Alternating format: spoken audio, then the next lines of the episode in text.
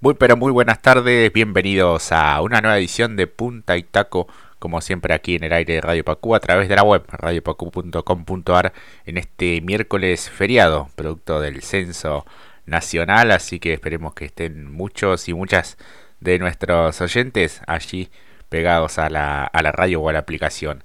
Le voy a dar la bienvenida ya a mi amigo y compañero Mati Cerantes. Mati, muy buenas tardes, ¿cómo andás?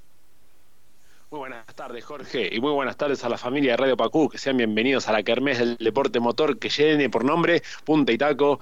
Y sí, acomódense, amigos y amigas, fierreros y fierreras, con su infusión de adulto, con una buena frazada también, y por qué no la estufa, acompáñennos, porque la mejor forma de cortar esta semana, como es feriado, además del censo, es cortar con nosotros ahí y poner punta y taco, vamos. Así es como han hecho varios de los protagonistas de este fin de semana.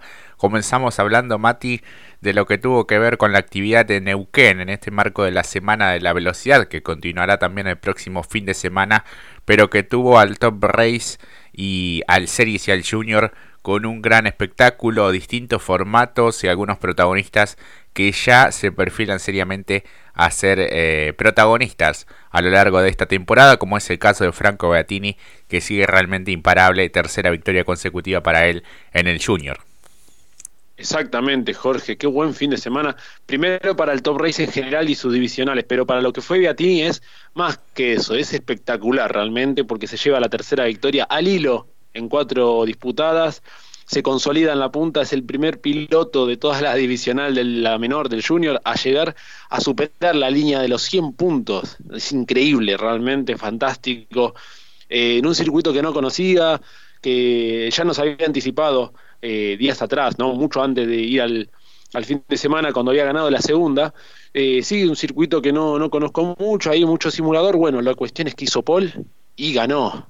Y también se llevó el premio en términos de puntaje por el sprint, así que no, un fin de semana fantástico para Franco Beatini justamente con el equipo R36 Team, qué momento no para el R36 Team también, eh, ahora lo vamos a estar desarrollando, pero lo cierto es que se lleva todo realmente Franco y anticipó encima que quizás se va a dar no el lujo, sino la esta cuestión de que lo aprieta tanto el factor económico de que va a estar ausente en una de las fechas, ojalá que no, ojalá que el equipo ahí también acompañe porque tiene ahí a un punta de lanza que viene imparable además.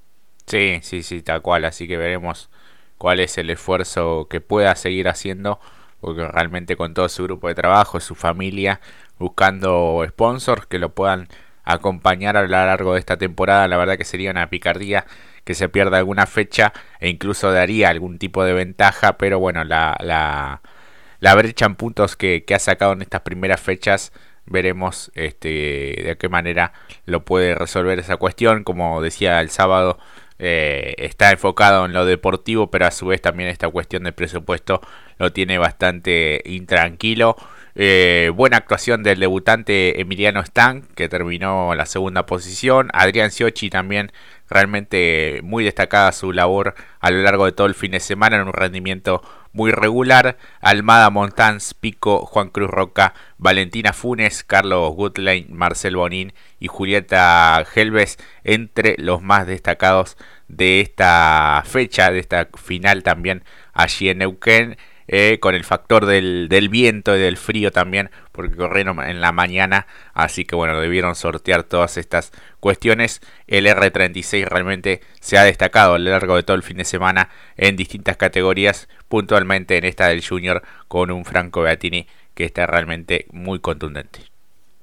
Exactamente, exactamente. Y como decías, también lo de Emiliano Stan, Adrián Siechi que avanzaron hacia adelante. Y por último, bueno, en el día de ayer lo mencionábamos, Federico Montans. Realmente que es compleja la situación porque es medio irregular. Cumple buenas actuaciones parciales en los entrenamientos, después en clasificación no lo puede resolver. Quizás eh, tiene estas tremendas avanzadas porque en clasificación había quedado a cuatro segundos. Una muy mala clasificación. En el sprint venía avanzando y se cayó del asfalto. Volvió muy retrasado. Y bueno, y después esto. No tiene esta irregularidad que tiene eh, algunas buenas y otras malas, pero bueno, lo cierto es que igualmente está bien posicionado en el campeonato. Creo que va a ser uno de los candidatos también a pelearle. Si tuviese que bajarse en alguna fecha, esperemos que no, Franco Beatini.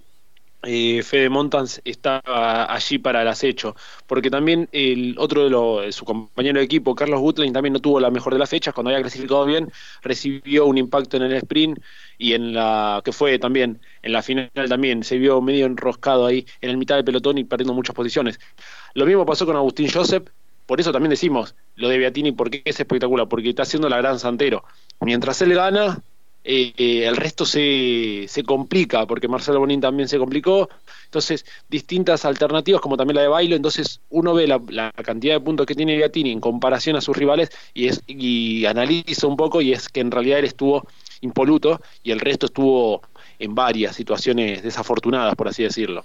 Así es, el campeonato liderado por Beatini con 133 puntos, 75 tiene Siochi, que su escolta 68 Marcel Bonin, que ya ha ganado en esta temporada. El cuarto es Agustín Joseph con 62, Goodline 48, Marco Silva, el piloto chileno 38 unidades, 37 Federico Montans, luego están Bailo con 36, 36 Juan Cruz Roca y 33 Valentina Funes. Pasamos a hablar, Mati, de series, buenos sprint, buenas competencias también en eh, la final. Y el debutante, Lucas Bodanovich, este piloto joven chaqueño que viene de hacer escalera también en lo que tiene que ver con Fórmula Nacional y TC2000 series, realmente se destacó y triunfó allí en Neuquén.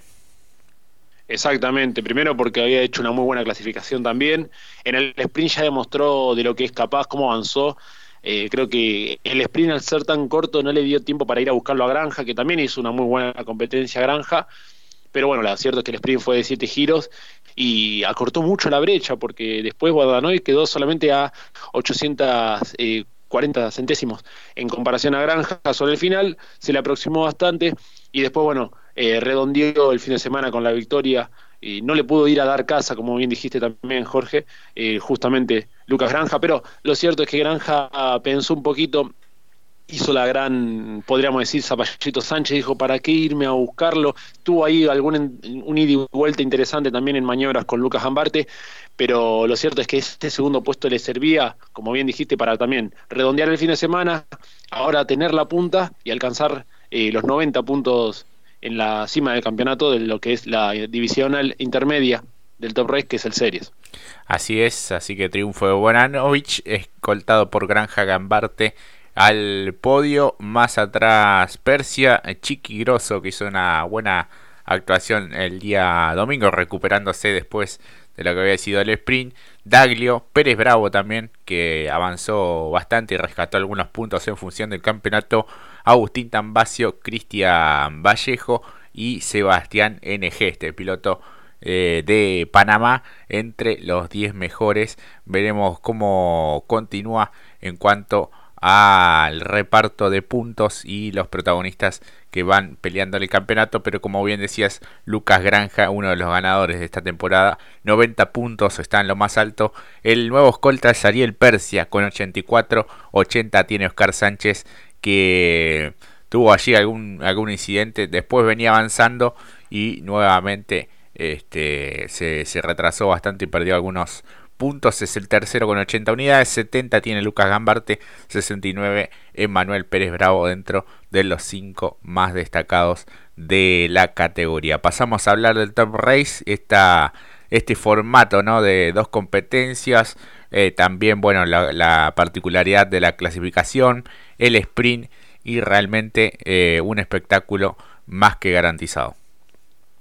Exactamente, Jorge, porque realmente teníamos esta cuestión, ¿no? En principio, con lo que fue la clasificación, decíamos, bueno, ¿cómo podrá, eh, si nos gustaba, bueno, fue distinto, pero la verdad que lo que sí nos no fue las dos competencias finales, realmente muy entretenida las dos, eh, en varias circunstancias.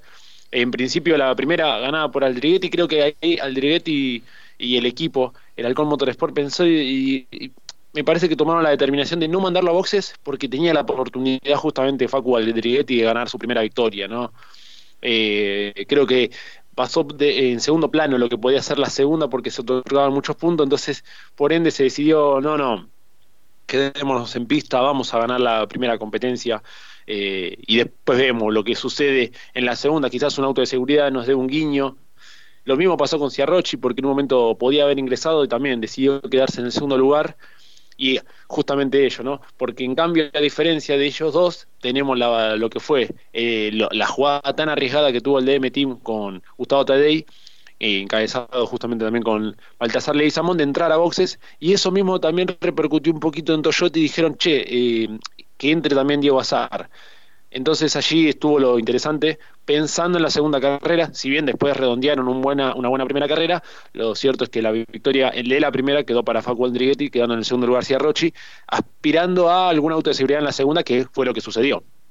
Sí, sí, sí, sí. Todo esto que estamos contando es lo que sucedió eh, en pista, porque hasta el momento si uno eh, visita lo que es la, página oficial todavía no están los resultados producto de que quedaron en suspenso. Eh, obviamente tiene que ver con cuestiones técnicas en el auto conducido por el piloto del DM hablamos de Baltasar Leguizamón, así que aparentemente bueno habría algunas anomalías en la estructura del auto, lo que tiene que ver con el soporte de la jaula para anclar justamente la carrocería.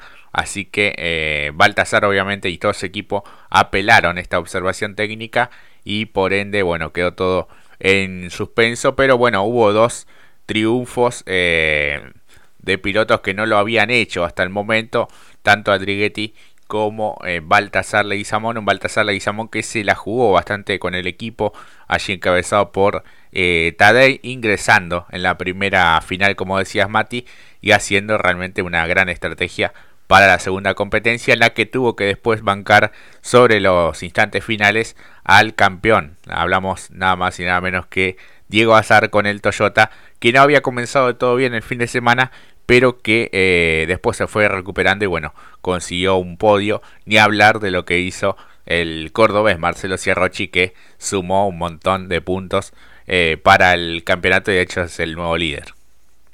Exactamente, y si hablamos solamente de lo deportivo, la verdad me hubiera gustado que continúe la segunda final, porque en un momento y, estaba ahí muy interesante deportivamente hablando de lo que ofrecía tanto Azar como Leguizamón en la batalla que vos mismo narrás, Jorge, que también estaba la aproximación de justamente de Ciarrochi, eh, que en, la en el último metro final, en una salida o un error, creo que se, se, abre un poquito de más, o mejor dicho, sale un poco lento. Fabricio Persia, no sé si se le si tuvo algún problema mecánico, pero sí sale lento. Aprovecha Ciarrochi y salta al tercer lugar eso hubiese sido realmente esos giros, recordemos que la competencia se le descontaron dos giros porque tuvo que eh, relanzarse nuevamente porque un auto no, eh, creo que era el de Zapac, si mal no recuerdo, sale de la grilla porque tiene algún problema mecánico, entonces ahí se desarma la grilla nuevamente para dar un giro extra por seguridad. Se descuentan esos dos giros, si no hubiese sido muy interesante lo que podía llegar a dar estos tres protagonistas que hablamos, tanto Baltasar, eh, Diego Azar y Ciarrochi, porque Ciarrochi cuando sale, como dijiste, de boxes y aprovecha el auto de seguridad, sale en puesto 11 y mira cómo serán las cosas, empieza a superar autos, por eso fue el piloto de la fecha en lo que tiene que ver Top Race, porque después salta al tercer lugar. Espectacular trabajo del Lincoln Motorsport. Eh, pensaron la estrategia, sabían que en algún momento tenía que salir el auto de seguridad y mira doble podio eh, y lo que vos dijiste, un saco, un costado tal de puntos se llevó realmente Marcelo Ciarrochi de este fin de semana, de la semana de la velocidad, justamente en Uruguay.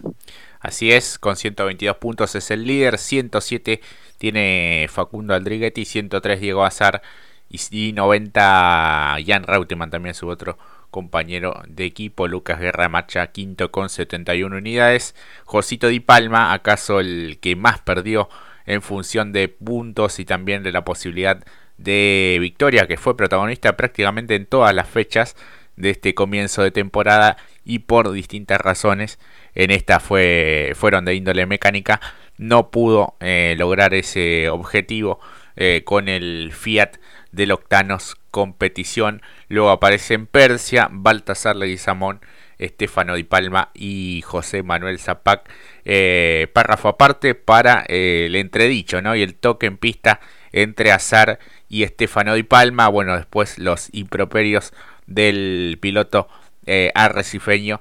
Así que bueno, es una cuestión a, ver por parte de los comisarios deportivos, sobre todo cuando eh, son competencias, bueno, televisadas y demás. No ayudan, se entiende obviamente la calentura de, de Fefo, que bueno, ya venía de varios encontronazos. Eh, los hermanos con, Diego Azar y bueno sucedió esta cuestión en pista creo que se terminan enganchando eh, él bueno lo ve como que no le deja lugar en, pista y bueno, en un circuito de estas características. Realmente es difícil no dañar el vehículo, en este caso quedó encajado y no pudo continuar cuando venía realmente haciendo una, actuación más que destacable, eh, siendo protagonista también de la carrera. Sí, para mí básicamente se equivoca tanto a la hora de declarar como también a la hora de llevar a cabo la maniobra, porque incluso nos lo anticipó un poquito Diego Azar, eh, el circuito en la parte pintada solamente cubre la mitad del vehículo. Si ibas por ahí, más la suciedad y la tierra y las competencias anteriores iba a quedar sucio y justamente fui, fue a lo sucio y más allá que se enganchan levemente porque hay una cámara on board de carburando que permite eso, ¿no? Que eh, se equivoque y que termine llegándose afuera y termine en eso. Mala, le baja un poco el punto a la que fue el fin de semana porque realmente como espectáculo fue espectacular. Así es, así que bueno, veremos que sucede en la próxima que va a ser el primer fin de semana de, junio. Así que vamos a ver cómo continúa el campeonato y, todos estos capítulos del Top Race con cada una de sus divisionales. Ahora es momento de ir a la primera pausa de esta edición y enseguida continuamos.